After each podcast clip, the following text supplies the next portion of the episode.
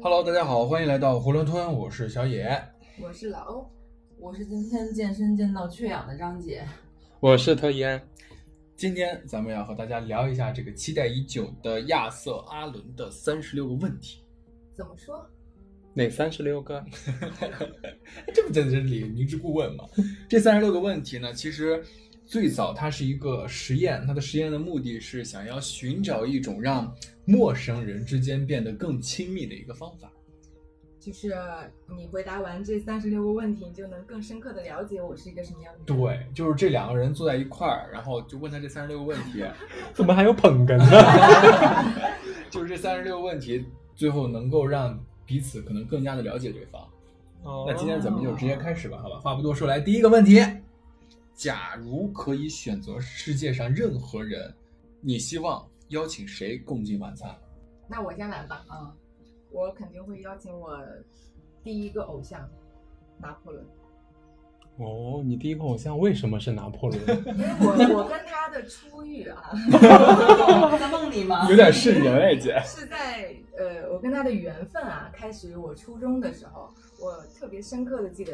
他第一次出现在我生命中是以在历史课本的一个封面嗯哼，为形式，嗯就他封面是骑着马，啊，我记得那个图片，特别帅。对，然后我就看到这个，我说怎么怎么怎么那么帅呢？然后包括历史老师讲了他的一些事例，什么就巨牛逼啊！啊，当时就觉得很帅很酷。嗯，然后后面其实也没有过多的了解他，然后对他认识就停留在了历史上。但是我觉得这样一个人物，就他代表了我呃心中的很强的一个人的一个代表形象，包括他最后人生中经历了滑铁卢之后被流放到了小岛上。嗯，然后他在小岛上自己一个人最后死掉，所以我想邀请他的话，我可以不把他邀请到我这儿，我去小岛上，去自己过去， 然后陪他吃一顿饭，对，可能哦，去聊一下人生啊、 理想啊，嗯他在但哪个是岛？记不得了已经，你怎么 去找啊他？还不邀请人家过来？高德地图呀，但是我感觉就是，比如说晚餐是一个相对来说，它有很多聊天的这种时间，然后会比较慢节奏，然后相对也会比较放空，可能会聊一些更多的这种话题。那你想问他什么问题呢？其实，首先我对这样的人物本身就很着迷。就我之前也说过，对于那种人生中有过大起大落的、很跌宕起伏的传奇色彩的人，就会很有好奇。所以我我想要就是近距离的，如果我的英文啊还可以的嗯话，或者我带一个翻译器过去，拿破仑是法国的他吧？说法语。但是他在岛上自自己在学英文，哦嗯 然后就可以这是事实还是你杜杜撰撰 的？的， maybe 不太保 证，就是想要跟他毕竟他的身高都是尸检才能检出来的。一米七啊，嗯，就聊一些更意识流的问题吧，人生观呀、什么的这些， 哦，了解。蛮宏伟的。 其实蛮就是纯自己意淫了，就是想要贴近一个很有光环，像星星一样闪耀的，嗯在历史上闪耀的一个人物，懂去贴近他，沾一点光，然后去就好像我们在观摩一幅蒙娜丽莎的微笑的那种奇妙的那种感应，就是你在接近一个很伟大的东西的时候，你会有那种磁场，会觉得自己也变得不一样。对。你那哦，那你是想得到什么反馈呢？就是要邀请拿破仑一起晚餐的话，我这个倒没有任何功利上的反馈，就纯精神。哦，就会觉得很满足。对，了解。 OK，但可能吃的会不太好。在岛上是吗？对，因为据说他在岛上患了什么严重的胃溃 疡。带着达喜去吧，求你了。当然我愿意啊，嗯就吃的差一点也愿意，毕竟我也不太喜欢吃东 西啊。靠 back 一下现实生活。OK，下一位嘞，还有谁有？如果要让我选一个人共进晚餐的话，我觉得那个人可能会是我爷爷，因为我爷爷在我还可能出生就是很小的时候吧，大概一两岁的时候，一岁好像就去世了。嗯，通过家里人的描述，就给我树立了一个我爷爷是那种特别敢的一个人，他敢走出农村，他敢于把自己的这些子女全部往外外放，对外放，就是 流放把他们就是想着法儿着把他们全部 供出去的这种，对，这就是一个很爱的供养。就是在农村里，他是一个很敢的人，我觉得，就是我就很好奇，就是我们家是啊，怎么一步一步的从在村儿里可能种地啊、开小卖部啊，到现在在城里也是打拼出自己的一番事业，就是我很好奇他是个什么样子的人。我们从来没有跟他有过接触和交流，当然有印象的是家人跟我讲说什么，我小时候还把尿撒在我爷爷脸上，我爷爷非常的开心，怎么怎么样，怎么怎么样。呃，但是我就是还是有机会的话，希望能够和他近距离的接触一下，去亲自的和那个别人口中的我爷爷进行交流。因为你知道，我有无数次的在我们当地打车的时候，呃，比如说打到那个出租车的司机，他和呃我的父亲的老家是一个村儿的，他就会问我说认不认识什么什么什么。然后我已经有两次吧，大概这种经历，那个人提出的名字是我爷爷。对，然后就是他们会说我爷爷是一个非常好的一个人，啊然后又是怎么热心啊，会怎么去帮助别人啊，或者是啊给别人带来了什么什么，然后就是就是一次又一次的这样的经验，让我对我爷爷这个人更加的好奇了。对， 所那以你想跟他聊什么呢？我可能，嗨，我是你 孙子。哎呀，我这个说实话我没有想好，可能就是唠家常吧，跟他说一下我的近况。哎，你会不会跟他唠一个话题？就是你有想过你的孙子可能是一个什么样的人吗？嗯，据我家里人跟我的讲述，我爷爷在我刚出生的那段时间吧，反正他是一个，就是很爱我的这样一个表现，在家里，就是我可能会想要跟他说的是，哎，老头儿，我没让你失望这种意思。对，你怎么能知道你没有让他失望呢？因为我是他孙子，我哪怕做的再差，在他眼里也是棒的。 嗯，如果他真的能像他们说的那么宠我的话，一般爷爷是很宠孙子的，隔辈儿亲嘛。嗯，胳膊儿亲。毕竟我当年把尿撒在他脸上，他都没生气，可见他多么的宠溺我。 但是，嗯，但是现在的话肯定不行。现在就有点变态了 吧？这种行为。 好的， OK，那我想问一个问题，就是我们邀请他共进晚餐的话，是不是我也可以去他那个时空？就是我们可以抛开所有的限制哦，啊，那我也要去找我爷爷吃饭，干嘛学我啊但是我爷爷他还在世啊，我要去找我年轻的爷爷吃饭，啊，哦因为我爷爷其实就是也是特别宠我啊，然后宠我们全家人，他的脾气特别好，做饭又特别好吃，然后勤勤恳恳的一个人，所以我就特别欣赏他。但这些都不是重点，我只想告诉年轻的他去哪儿买房就你功利心很强哎，行了，你们也不用问我的目的。 这个目的还不够明确吗因为我其实刚在想，我去找我爷爷吃饭，还是去找我爷爷的爷爷？ 你就琢磨谁更听劝。是这不重要，因为我为什么在考虑我爷爷的爷爷，是因为我爷爷的爷爷当时更有是钱开银行的，哦在家里，在咱们那儿。那你应该去找他。但是呢，我爷爷的爸爸被绑架了，哦就家里面就是那个时候真的特别有钱，然后好哦家里面全都给出去了，重新洗然后牌 啊！对，重新洗牌。然后这些故事当然都是听长辈们讲道的，啊听途说，然后我爸一直拍大腿说：“你说你爷，你爷爷的爷爷那会儿，怎么不就稍微留下来几个金佛儿， 咱们就发了？小金鱼儿，这就那个时候就各种金银财宝的。嗯，然后我一想，妈呀，即使那个时候还真的真的留了几个金佛，可能也被收缴了。经过那个年代，所以还是找那个年代之后的青壮年的我爷爷，让他买房比较实际。”他没有金佛，他怎么买房啊？真是这话说但是你的。那个时候，其实你就是可以找对地儿。我告诉他，你就去哪儿哪儿，你倾家荡产借钱，然后努力打拼，就去买那个房，一定保值。 结果到你爸你还没出生的时候，你爸把他给卖了。我觉得你还是找你爸靠 谱一点，指不定他们下面要出什么幺 蛾子。留不到我这儿。对，哎呀，富的流油，流到的油，流不到我这儿。 不仅爱情是流 动的，财富富也是财富流也是动流的动的。嗯 佩安呢？如果是说让我做找一个人共进晚餐的话，我想找我妈。这个说起来就会有很多现实的问题，就比如说我在上海工作，然后我妈在老家，然后有时候在抖音上，比如说看见了，因为我妈是吃素的，然后比如说我看见了一个素食馆，我就特别想跟她一起去吃，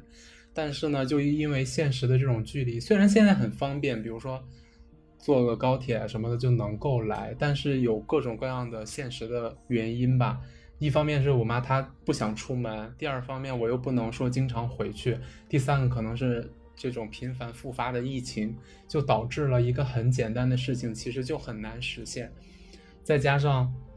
这一去年开始，然后我妈就是身体开始不太好，然后我就在内心心底就有一个非常深的恐惧，就是很难再发自内心的特别开心，然后就感觉这件事情可能。就是失去亲人这件事情是可能会随时发生，并且是随着我的年龄越来越大，然后就感觉这个事情会离我越来越近，所以我就会比较恐惧。然后我其实想过很多，比如说，嗯，我一开始喜欢的哪个明星呀，或者是说我离开很久的人，或者是说我其实想见他，但是见不了的这些人，但是我后来想想，这些人都不重要。如果有这个机会的话，我希望能够排除距离，然后排除时间的问题，然后排除一一切客观的这种阻碍，能够跟我妈一起，就是吃那个素餐馆儿，我觉得我就会很满足，这也是我的心愿。这个心愿呀、我们十一假期的时候就可以众筹一个车票给你去完成。 但是它有很多的现实的因素嘛，因为我们那儿又有疫情，然后再加上我妈现在还在治疗，她没有办法说直接就能出来，出来。对，下一个十一，所以说有些时候我会感觉，其实一个很简单的事情，在现在或者是在某一个你的成长的阶段当中，都会变成一个很难的事情。嗯，其实你们知道这道题啊，它你希望的那个和你共进晚餐的人，他并不是指一个具体的人，他其实是一个特征，或者说是一个象征符号。对，它相当于其实是你的那种整个世界当中的关系网中的一个节点，它代表的是动力匮乏啊、失效或者是遗憾等等。然后共进晚餐这个事情，它也并不是说你们真的会坐在一起吃饭，它其实带有一种仪式性和符号性的这样一种感觉。嗯，那它代表的是你想要参与和投入的一种链接。所以我们把这个问题整个再翻译一下，就是你想对什么进行链接？传奇，我对，怎么听下来就我不懂事儿？你是传奇，张姐是财富吗？我那是挂画儿啊，没想到聊这么深。我也有爷爷，哎呦，爷爷， 对，就是这个问题，其实如果是说它能够拉近亲密的原因，更多的是一种双方存在着某一个连结，就是嗯你两个可能并不熟悉的人，他会对某一个特点或者说某一个节点。产生他们的兴趣，然后从第三者的这样一个视角去引入一个话题，更容易拉近双方的一个距离。对，这其实就是这个关于第一个问题的一个解析。OK，那我啊们下面进入第二个问题：你会想出名吗？想以什么样的方式出名呢？ 嗯，金卡戴 珊这贩卖自己的黄色银录银带，然后出名。录音带，这个也就又回到我第一个问题，我不是去嗯找男朋友吃饭了吗？ 对，那这样的一被个拍下人来物上热搜。身边一定会有给他写传记的人。嗯那这个时候，某一天突然出现了一个神秘女子， 跟这个传奇性的人物吃了一顿饭，他们聊了什么呢？他们手里一直在搬着一个翻译器，那个东西是 什么呢？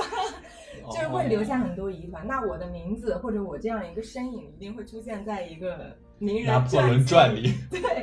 但是大家又不知道是什么。嗯然后就会去揣测、去分析。然后我呢，作为一个实实在在的人，然后我可以看到历史上有我的点点滴滴，但是又不足以让他们立刻当下的影响到我个人的一个生活嗯明白轨迹。明白。所以这个也是就是剖析到底啊，也是我对于整个我选择这个行业，包括我对做的事情，包括我们录播客，而不是说去做 vlog 博主， 对我都更倾向于把自己隐藏藏在起来一个后面。对，包括你获得的一些你的一些事迹，你的一些成名的内容，或者你个人的这个价值，跟你个人本身是隔了一层的，有一个有一个空屏间障在。对，嗯嗯然后我会更倾向于就是呃什么我一个江湖人上有姐的传说，但是江湖不知道姐是谁， 对我就对这很个喜欢感这觉种感觉。 这倒是蛮符合老欧的一 个人设， 就是有点像金庸里边的那个什么黄衣女子。我要人们都看到 我， 却不知道我是谁。没想到还有下半句 啊！我去 小野呢？我的话，其实你知道，我最早有一个想法，就是我会以我们当地高考状 元的这样一个对一个形式，然后出圈被大家所熟知。妈，你知道我们那边的高考状元是怎么样的一个怎 出样圈方式吗？就把你的照片、你的姓名，然后你的分数印在那种小卡车上面。我然后靠！穿街走巷，然后拿着大喇叭，这谁谁谁，然后我们的高考状元怎么样的，嗯你大清早还没睡醒都能听到。哦呦，有的时候你还你本人还要出来，你前面配大红花，就跟过去那种状元郎一 样的。对，走街串巷，这其实是我最早就，尤其是高中的时候会有这种想法，虽然我也不是个状元啊。那呃，后来其实随着自己的阅历的慢慢的增加吧，呃，我现在更想以一种，就是类似于党员那种贴了个光荣之家，不是，就是那个那个嗯，进了部队之后，他们会给你贴一个光荣之家那种在门上，也是其实我可能不需要我什么抛头露脸儿，但是在家里就不需要全社会就知道，只需要让我的父母能感觉到他们很以你为豪。对引以为傲就可以了，嗯嗯就是这样一种处名方式。我不需要，所以说大街小巷的人都知道，但是我想让认识我父母的人知道，这就够了。嗯，张姐呢？我不想出名，嗯，那这道问题就不用回答了。就是因为在我看来啊，就是你如果问我想出名吗，我脑海里面的第一个印象就是像明星啊、嗯名人啊这种的。所以，但是在我看来，明星他就是一个提线木偶，嗯，真的操盘手，资本。你就是更往深了说的操盘手了。实际上，他们可以翻云覆雨的，只只是机械的那个将军，相当于嗯他就是经纪人。嗯你像知名那种经纪人，比如说什么呃杨天真啊、霍汶希啊、王静化啊，他就可以把一个明星，然后带来流量、带来财富、带来一系列的这种出名后的加持。所以在我看来，我更倾向于做一个幕后操盘手。对，嗯，了解。用你的智慧，然后加上杠杆，然后把这件事情做成。然后做的在社会上非常有影响力，对是吗？对，看不见的手， 哎可以，可以呢。我的话就是买了个彩票，中了个头奖几个亿，然后去领彩票的时候不戴面具，戴一个面具，然后别人知道我，但是跟你们都一样，也不知道我是谁。但是呢，我又获得了一笔财富，我也不需要出名。我以为是那个去兑兑彩票的时候发现过期了，然后上热 搜，然然后后你你就就出出名名了。了。那是一个笑 话。对，就是可以让大家知道我这个人得很到有了钱巨额的财富，但是又不知道我姓甚名谁，也不知道我具体是哪一个人。大家也不关心啊，毕竟拥有巨额财富的人又太那么多多。但是这个人很出名啊，大家都会茶余饭后都会说这个人怎么那怎么你样，没怎有么怎么想样。过每一期的彩票都有人中奖？对 呀、我就是想当那个人呀、 天选之子，嗯，纯幸运。对，好，听完我们的回答，那接下来给大家解析一下，啊就是这个想出名呢，它其实暗指的是存在，就是那个老掉牙的那个哲学问题，就是你来自哪里，你要去哪里，而你要去哪里的这个动力，它背后所指向的这个目的，就是我们刚刚所谈论到的以怎样的一种方式，对吧？然后，呃，所以说对整句话的理解，其实就是你如何评价你的自尊。就是你对你当下的状况满不满意，以及你内在的需求是什么。而以怎么样的方式出名，则是表明了你如何实现或者是说满足你的一个愿望。嗯你觉得是不是也也会有一定程度映射到了我们的认对于认可这件对事的需求，对，你需要得到什么样的认可？嗯是的，所以说他这个拉近亲密的原因就是，当我们把自己的理想化的身份和角色表明，然后以这样一种身份去进行沟通之后，你就是符合了那种迎合、讨好和夸赞对方的这样一个类似于印象管理的偏印象管理方面的一些问题了。所以就像刚刚老欧所说的那样，嗯，那就是说，想跟我拉近亲密关系的话，给你就给我打钱钱。 啊，好，那其实都 是这些财富、欲望、名利。是的，我感觉现在我们俗不很多可人耐哎，很多人的人生目标过于统一了，都在追求名利。就像古代的时候，每个人的志向抱负是还是比较多样性的。对。嗯，现在这个社会其实是有一点二极的。这个问题要剪掉，显得我们四个人好俗啊！我还好哦， 其实我不觉得古代人的志向目标就非常的不统一，也不觉得现代人的志向目标就过于统一。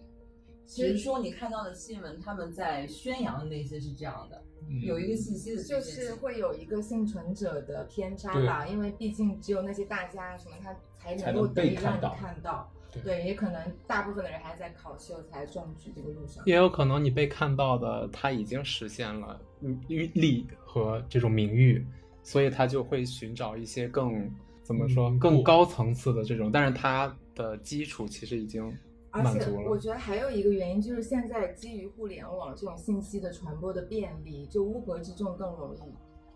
聚集跟壮大。你像嗯古代，相对他们信息是比较隔离的，还能够呃，就是比较恰然的去专注于自己或者是身边更多一点。但现在我们铺天而来的都是大家什么教你怎么做松弛感，怎么做精致女孩，怎么样对赚钱，呀怎么样呃你在对就是小红书上一打开，全部都是零零后全款提无压力对，这种你对很难不让人去往这个方面去多多幻少想少。会影响一下是一的代人的价值观。嗯，哦 OK，那进入下一个问题，在打一通电话之前，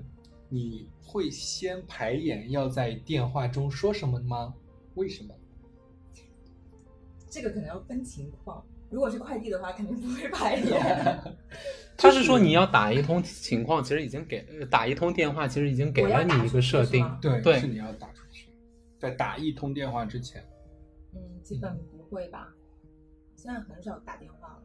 嗯，然后如果说我是要去跟对方争论一些东西，或者或者去有目的性的，比如说面试啊什么的，这个肯定会准备一下。嗯，分情况，对，嗯这个应该大家都是分情况，有不同的意见吗？我其实是一个，就是不管什么情况下打电话，都会先自己跟自己说一遍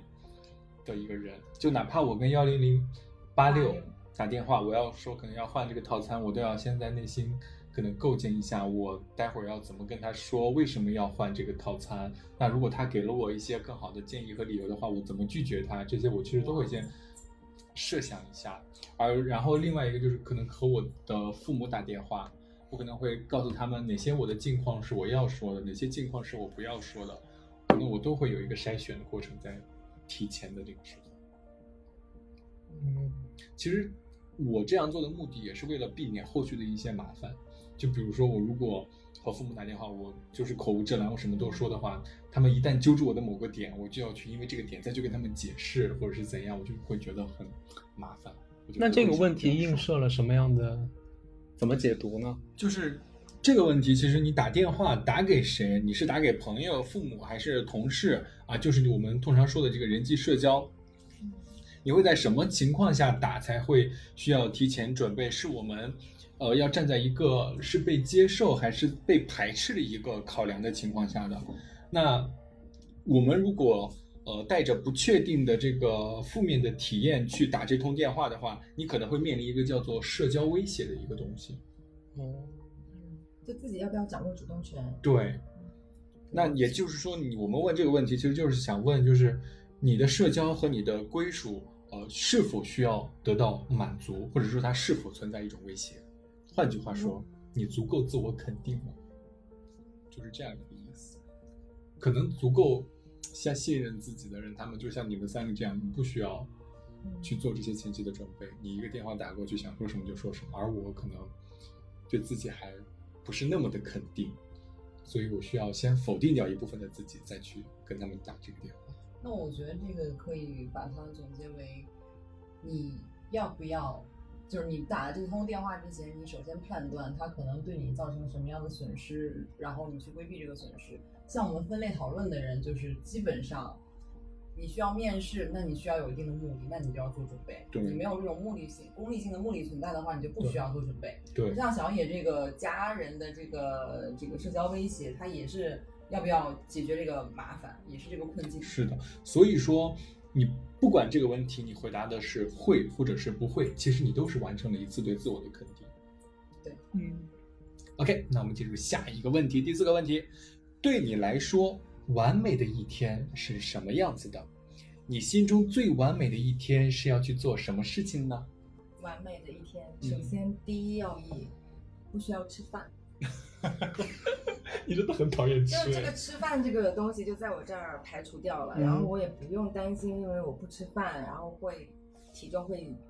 下降啊这个问题，嗯然后让我安然自在的根据自己随心的一个节奏去，我可能会选择我自己的小窝，一个人嗯待着，然后看看书也好，看看电视，但是这个前提是我的事业顺遂，爱情顺遂，亲情顺遂。 这就是我完美的一天，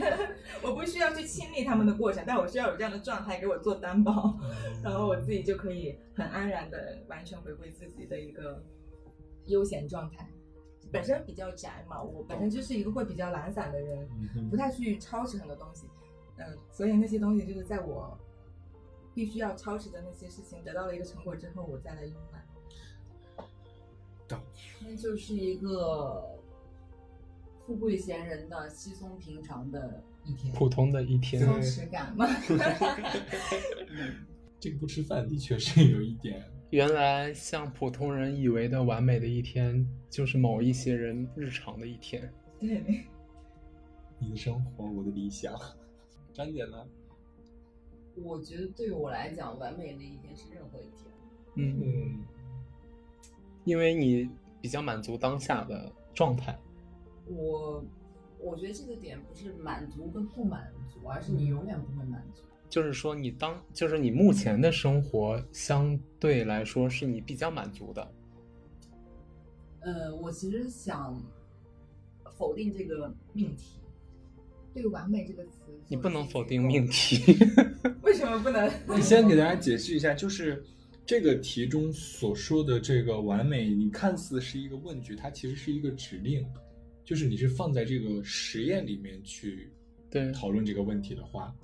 就是说你要在这个实验当中去提取一些你的美好的记忆，这些美好的记忆是去构成这样完美的一天。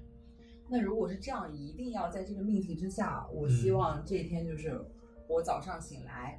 我的觉睡够了。嗯因为你很多时候你发现醒来之后你是醒不来的，浑身无力的。嗯所以首先我今天醒来是很充满活力的，然后这一天进行下去，到晚上可以安然的合眼睡觉就可以了。就是对睡眠的要求其实还是蛮高的。睡眠健康，精神状态。对。然后具体你做什么事情，我觉得它就是你人生的必修课。我觉得嗯这个就是由心了、你的心是一个满足的，就是充盈的状态，所以你对每其实每一天都是完美的， 嗯还有就是你要不要跟那些不完美和解？嗯，接受一切的发生，想抽自己很大 耳 光。这句话我这两天已经听了无数遍了，我也听到这个都有应激反应。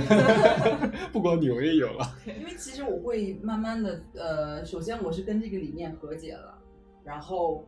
第二是我觉得你要长时间的给自己一个心理暗示，嗯就是啊心理这个心理暗示是属于你日常的一部分，平静的，呃，没有倾向性的去看待很多事情，任何一天。 这个是更高的境界，嗯基本上我跟张姐的理解也是一样的，就是没有什么特别的完美，就是某一天当中能够正常的醒来，正常的进行一天的生活，然后安然睡去，就是完美的一天。其实我对这个完美一天的理解，就是如果说以我现在目前的状态的话，我希望首先这一天不要有任何人打扰我，就是我的手机这一天最好不要响，就是没有任何啊学校、工作啊，或者是这种事情来困扰到我。然后其次是我这一天一定要完成我的任务，就哪怕是学习上的任务，或者是说各个方面的任务，我如果把它全完成了，那对我来说可能就是完美的一天。嗯嗯，了我 解。觉得主要还是心境的问题吧。嗯就《步步惊心》里面四爷给若曦的一个字嘛，就是那句话“行到水穷 吃怎么还烫嘴了？行行到水穷处，坐看看云起起时哦，嗯，这种心境是我很追求的。嗯就是虽然他这句话，你可以就是往俗了讲，他也可以用什么接受一切的法则来 说，平常心呃，，对。但嗯是我觉得他这个心境是在你锤炼了之后所达到的一个恰，就是恬静的那种感觉。嗯， 就是历尽千帆，然后心如止水。对，嗯，其实这道问题，我们四个人相对回答的都是根据这个题意的表面去进行一个回答。那这道题在整个实验当中的作用，其实是要让双方进行一个催眠的这样一个行为，就是让当前的一个关系是处于一个比较安全和放松的一个状态。嗯就是它是有它的作用在的，知道我吗？好像发现我们四个人完美的一天里面都没有彼此， 难道没有一个人说我完美的一天就是大家坐在一起录囫囵吞吗？如果这啊个如果这个任务是在我这一天里的话，它被完成了，那对我来说就是完美的一天对。我来讲是这样的，我这一天如果你们没有在，他已经很完美了。但是如果你们刚好碰巧敲门进来了，啊也我是会觉完美得的是锦上上添添花 花。哎呦，哎，这嘴说的我都坐不住了。 那我们下面进入第五个问题：你上次唱歌给自己听是什么时候？或者说你上次唱歌给别人听又是什么时候？嗯，就是上次唱歌是什么时候？对对对，这个就是别人听不听就是两个情况哦，一个是给自己听，一个是给别人听，分别是什么时候？ OK，嗯，我上一次给自己听是昨天，嗯我在工作的时候自己在哼，嗯，我在唱。嗯，有多美 啊！我知道我还以为是个听歌识曲的环节呢。了李宗盛的是吗？将我包围，我就给自己啊唱自己林忆莲一的年为你我受冷风风吹，我就是突然间这个旋律，我也就是无意识状态下唱出来嗯的。但是我发现了之后，我就一直在唱，但是我前面后面都不会唱，只会唱有多美，然后到后面将我包围。这个就是著名的耳虫效应。就这个我们昨天也经历了，就是下车的时候车上放了一首什么彩虹，叫玫瑰少年玫玫瑰瑰少少年年。当当当当当哦我的耳朵晚上一直就在重复这首歌，然后到今天早上，包括我们来的路上，我还在唱。我真的是，我明明没有听过。我真的是受这个耳虫效应的荼毒啊！我跟你讲，我那天考六级头一天晚上不是玩了一晚上羊了个羊吗？嗯，然后他不是每每次都要看三十秒的广告哒哒哒吗？哒哒哒 哒哒。那个广告哦，有句话是“未来大雪封山”，什么你是会选择购入白酒还是怎么样？我就是因为看了太多遍那个广告，我第二天考六级的时候，我满脑子都是“未来大雪封山”，什么你有一什么白酒怎么怎么样，还 是无心答题，我都要烦死了。啊，插了个题外话啊，插了个题外话。那你上次唱歌给别人听是什么时候呢？是昨天晚上你们三个人进我家门的时候，发现客厅里面空无一人。嗯，那个时候我在阳台上吹风等你们，嗯然后出来的时候， 老天的特别安就说：“你说我啥来着？人呢？人呢？人呢？”然后我这个时候我就唱了一句：“为你我受冷风吹。哦，就是不在是等，你我说了一们句你在阳台 干”啊，嘛？对，你在阳台干嘛？我你说为为你我我受冷风吹冷，还是那首歌。但是时间线你记混了，不是昨天，是今是天刚刚。刚才。 是刚才。对呀、 Oh my god！时间过得好漫长，是吧？感觉恍如隔世。对，嗯嗯，你们两个呢？给自己听啊，其实我嘟囔或者随口唱的歌，从来都不是给自己，我并不想听， 嗯嘴不听使唤，它就唱出来了。 然后上次其实是我们在节目里面有唱《爱情是流动的，啊没有人的》。何必激动？只对，这首歌就是当时我一直我插一句，我一直觉得最后那个要自 由。还有还有听众在群里问呢，我们唱的是什么歌？啊，唱的是什么？开始懂了。开始懂了，其实一开始我对这个歌词特别嗤之以鼻，嗯，什么呃，我我看着你走啊，还是怎么样，还自己给自己安慰，嗯你一定是太爱我了，然后才不想骗我。嗯我就觉得这种，就我想我喜欢唱一个歌，一定是我对它的歌词，然后曲子都很认可，很喜欢。嗯还有对这首歌的价值观啊，也是认可。对这样就这种情歌，我觉得很不符合我的观点。但就那一句话，我就可以给它另类解读，就我自己的过度解读。爱情是流动的，我就觉得很适合，很很认可，所以我就一直在唱这一句。这嗯就算是是给自己听吧，嗯但就因为之前也是学音乐的嘛， 然后到后面，我发现我自己的这个技能真的是完全的退化了，之后就在就是很很少正儿八经的唱歌，都是以玩闹的那种方 式。上次去 KTV 你不是唱了民歌，对呀、就很很但是一整个垮掉，唱的是美声，不是 民歌。还真是没听出来。对 嗯啊，好，那我说一下，就是我给自己唱歌不存在，因为我 就喜欢给别人唱歌。然后我，没有人是不开麦的。然后我听，对，没有人没有人来的话，我就不开麦。好尊贵哦。嗯，然后我最近一次给别人唱歌是刚才来张姐家的路上，在过马路的时候，老欧走在我旁边，然后我看见他之后，我就唱了一首《晚婚》，啊就是其实我就唱这首歌，但是其实是想唱给老欧，就是什么让他擦去脸上泪十痕，分，对，然后谢谢他听完全部传闻，对，然后就不知道为啥就想唱这首歌我，但其实是唱给老欧的。那、这个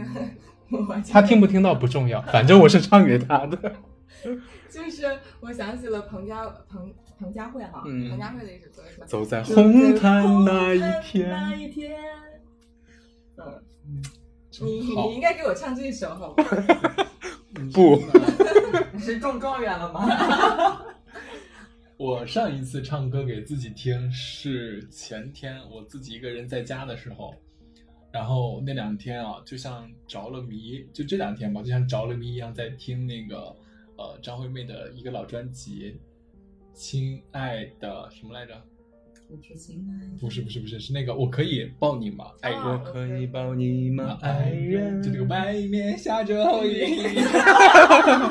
就是佳我佳我就是那天就是一直在听，然后到了一下午的时候，我自己在家无聊，然后我就没穿衣服，围了个浴袍，你知道吗？在家里拿着手机放，然后在家里唱那个爱什么稀罕，不要的，就一直在唱，然后唱了很久，就是一直在循环那里几首，还有什么。别让昨天在你伤口狂妄的撒野，就一直在唱这些歌，那是我唱给自己听。哦，就是那两天正好又中了张惠妹的毒了，就那张专辑可劲儿的听。唱上一次唱歌给别人听，好像是我哎呀很久了，在呃手机软件上不是有那个什么歌房嘛，就是好多人都在里面听，然后就会点歌进去，然后唱，那是给别人听的最近的一次经历。对，然后我们解析一下这个问题啊，唱歌这个意象呢，它是用叙事的心理来解读的，其实它是一种反应方式。然后这种反应呢，就比如说在你寂寞呀、失恋啊、悲伤的时候，唱歌就会作为一种自我调节、自我安慰、自我排解的一种方式，或者是我们在洗澡的时候，你感到非常的轻松自在，你会哼一个小调。所以说，唱歌呢，它实指的是自洽，是为了趋于或者是取悦时候的一种本能的反应。他好能扯 呀！哎对，那我给老欧唱晚婚是代表了什么？没说。完哦，他对自己和对他人唱歌指的是一种当下的处境，所以整句话翻译过来就是你独处或者是你社交的时候，你是否能自洽？嗯，哦，哎，你们会不会有那种就自己，比如说特别有意义的一些歌曲，你会避免去听它？嗯，我会，我也会会，有一会些刻意。回避。嗯，它它的意义对我来说很重要的话，我很少会去听。我有的时候说就是不是说很重要，而是我怕我听腻了。就这首歌，我如果觉得它特别好听，或者说是一个处于我一个某特别重要的时间节点，我听到这首歌，感觉嗯它对我意义非常深的话，我可能到后面就不会逐渐的去听它。我很怕自己听久了、听腻了，不爱听这首歌。我倒不会担心这个，但是我就是会有点避免陷入那个情绪里面。嗯，就有时候你听到之前的一首歌，嗯你会去脑子里疯狂的涌入各种各样的情绪跟回忆。嗯这种东西在我日常生活中，我是我是主动会去规避的，嗯，我觉得是要看这个回忆是好是坏，好的坏的我都会去规避。是吗？因为好的话，那就代表你现在会有一个落差注意的那种回忆，或者是会拉回之前的那个情绪怀当怀旧中。嘛，怀旧难免会带着一种酸酸的情绪。嗯，它哪怕是好的，坏的的话就更不要说了。了解。下一个问题，第六个问题：如果你能活到九十岁，并能在你生命的最后六十年保留一个三十岁的人所拥有的精神或者是身体，你会选哪一个？其实就简单概括一下，现在我们都三十岁了嘛，假如。假如我们现在三十岁了，对，然后你是要之后的漫长的岁月里保持现在的身体，还是保持现在的灵魂、精神。精神啊精神，心智当脑，身体其实是指状态。我会比较，我我肯定会选身体，因为我觉得身体机能的损耗会很大程度上影响你的精精神对嗯外界的链接。对，然后，嗯，就是会有一些人会可能会惧怕说，我精老神去。精神会逐渐变得圆滑世故啊，变成变成不喜欢的自己啊。但我觉得这是这才是你需要去 体验的或者经历的一个东西，嗯，所以我会让精神一直留下去，身体可以固固定在这里，没有必要去经历那个老去了。嗯，我都不想留，你想优雅的老去。因为我觉得我的身材会越来越好，我的思想也会越来越进步境界高。对，嗯，嗯，可是身体不可避免的一些机能的代谢啊，比如说皮肤的松弛啊、肌肉的下垂啊这种。如果说九十岁的话， 对，九十岁嗯四五十岁可能还好。对，还是会选择保留，都保都不要吗？我觉得可以不要。嗯那也是一种我我会坚信我会越来越好。嗯，相信相信的力量。嗯就是假设哈，比如说我现在的体型是怎么样的，我的体脂率是怎么样的，你们没有办法坚信坚定的说，我九十岁的身材体态比例会比现在差，嗯，对不？对？有可能我身体管理的很好，但是皮肤的松弛是不可避免的呀。我没有很在意这个 事情。而且嗯其就是实就是我设想的一个，比如说九十岁的老人，嗯然后他身体控制是身材控管理的，像有一些那种全球爆红那种老年人的那个、嗯对那个气质，我觉得是 OK 的。嗯还呃是蛮优雅的。赵这雅样芝子跟我这样子的比较，那我觉得我会选择那样，嗯所以那个是我的目标，然后我觉得我可以做到。 ，OK，而且一直保持身材的一个最佳状态，也是一种意志力的一个成果的表现。就是你看到那个，你会很满足。嗯，对，还有就是我我并不觉得我现在的身体状况跟身材啊体态啊有特别好，嗯所以我觉得我可以更好。嗯，OK，但是我想问一个问题，就是老欧他保持就之后的六十年，以三十年为节点到九十之后的六十年，如果是能保持现在的机能，但是用又又拥有了一个相当于说随着岁月沉淀的这样的智慧，嗯那你会不会很孤独？因为你的身体是你在外界的一种认知嘛嗯，包括你的状态，那可能没有办法跟一个人终老，或者是说你身边的人跟你都慢慢的有了这种一眼望上去的这种差别，还好啊啦，我又不是活几百年，我觉得六十九十年，岁但是也很难，就是像那个返老还童那部电影，嗯，就是他是出生是一个老头儿，然后慢慢慢慢的变成了一个婴儿死去，然后他跟爱的人永远都是交错的。不同步呗。对，那你换个爱的人不就行那就会存在老头的人， 那其实就会存在你，比如说三十年前三十年可能都是正常的，然后到之后的每十年都要换一个人。我大概知道你的那个嗯点，嗯，其实我会觉得，嗯，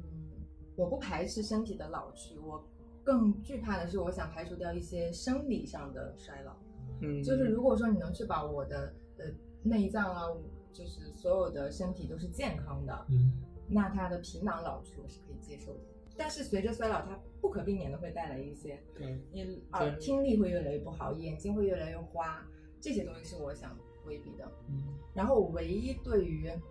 呃，身体老去稍微有点存疑的点啊，就是我之前在一个其他作品里面看到一个这样的说法，说人为什么要逐渐的老去，然后老去之后接的才是死亡，就正常的顺序，是因为如果你在年轻嗯给了你一个缓冲。对，你在老去的时候，你会经历各种的生理上的病痛啊什么的，你逐渐会不太会对死亡这个东西逐渐没有那么抗拒，嗯你逐渐愿意去放手这个这个人人生这世个生间命。对，如果说呃所有的东西你一直保持最完美的状态，你活了九十，你还是会不满足，你还是想继续活下去，你对生的渴望是无止境的，这个时候你没有办法很好的接受死亡。因为不是人人都能够做到，在一个比较年轻或者是呃没有经历的那个皮囊的老去的情况下，就有一个很强大的心境对于死亡。我对于这道题跟老欧其实是一样的，就是我也是能够希望有身体机能上来讲的话，能够保持年轻，然后思维和智慧能够充满这种。至于身边的人无所谓，不 care。其实我也是会像他俩这样选择，我也会选择，呃，我的身体可能一直处于目前一种状态。至于像张姐刚刚说的，会不会知道以后比现在更好？未来六十年我也可以练嘛？ 对呀、我这里有十年，我就不停的夸夸你。OK， 其实就是我在反想，这个题好像大多数人几乎乎上会毫不犹豫的选择身体，嗯那他为什么会出现这样一个选择呢？来就是啊啊，你先说， 刚才给你解答。呃，那要不先解答一下，可能我疑惑就就也不是说疑惑吧，我设想的，如果有人会选择灵魂不老去，就是精神不老去，而身体老去。假设的可能会有一种情况，可能这个人会担心自己的精神会逐渐变得，就是没有那么可爱了。 差不多嗯，和你想的差不多。这道题呢，我们借由缺啥想啥的动力心理学来理解一下，就动是力心理学啊，你选择精神，就说明你对就是脑子不够好使，就是嗯你怕你的以后就会更不好使，哦所以你会选精老年神。对，这个解读好直白啊！你如果选身体嗯，就是你的身子太虚 了。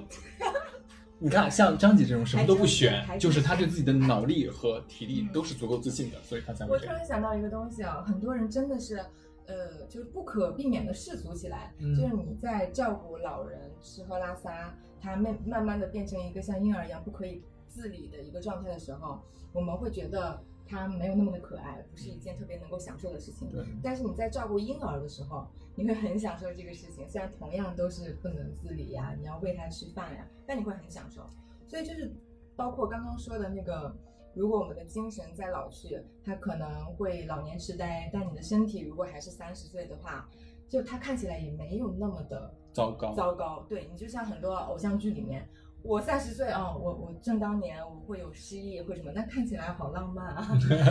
但我觉得还是蛮现实的一个状况，嗯就大家对老去，对于这种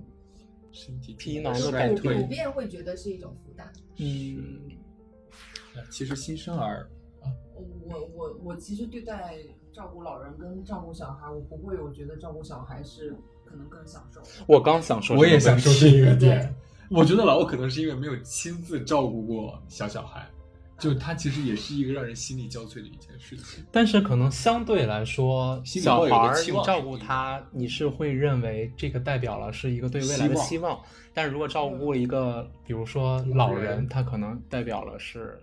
一个你要打造接触一个死亡，嗯，对，大概是这样的一个心境也是。心情的期待不一样。所以说这道题咱说的直白点儿，就是你觉得自己是一个什么样子的人，是一种客观理性的，还是一个主观感性的，是类似于这种。